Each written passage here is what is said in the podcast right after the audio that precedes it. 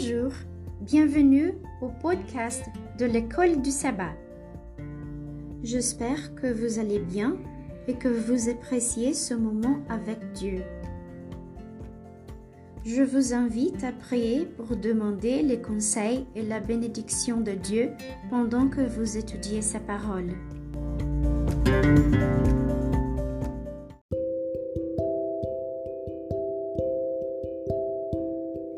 Verset à mémoriser. Vous, au contraire, vous êtes une race élue, un sacerdoce royal, une nation sainte, un peuple acquis, afin que vous annonciez les vertus de celui qui vous a appelé des ténèbres à son admirable lumière.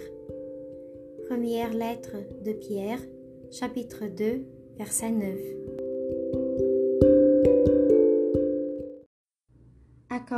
Territorial.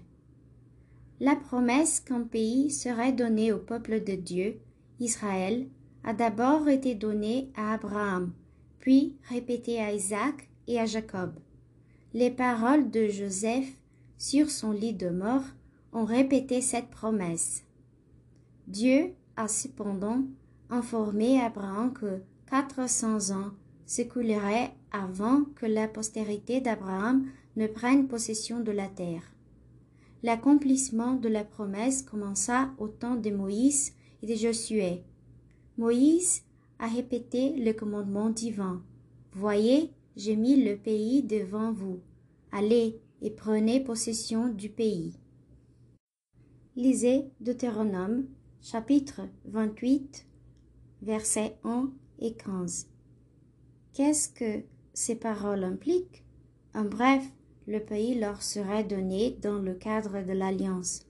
Une alliance implique des obligations. Quelles sont les obligations d'Israël?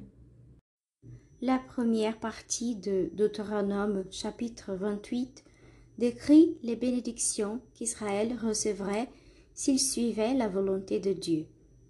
L'autre partie du chapitre traite des malédictions qui leur seraient infligées s'ils ne le faisaient pas.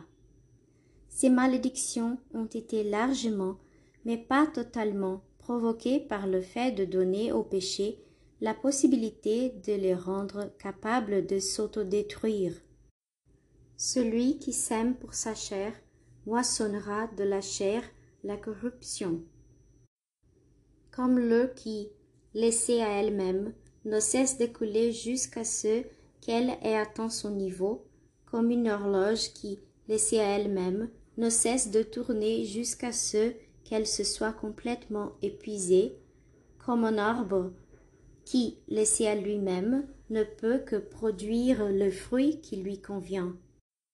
Ainsi le péché a un niveau à atteindre, un tour à faire, un fruit à faire mûrir, et la fin de ces choses est la mort. Malgré toutes les promesses de terre, ces promesses n'étaient pas inconditionnelles. Elles faisaient partie d'une alliance. Israël devait remplir sa part du contrat, sinon les promesses pouvaient être annulées.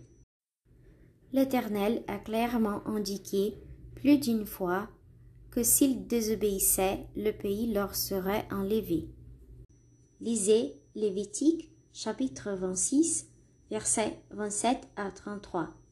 Il est difficile d'imaginer comment l'Éternel aurait pu être plus explicite avec ses paroles. En tant que chrétiens, nous sommes impatients de recevoir et de garder les terres promises du ciel et la terre rendue nouvelle. Elles nous ont été promises, tout comme la terre promise terrestre l'a été aux Hébreux. La différence Cependant, est qu'une fois que nous y sommes arrivés, nous n'avons aucune chance de la perdre un jour. En même temps, il y a des conditions pour que nous y arrivions.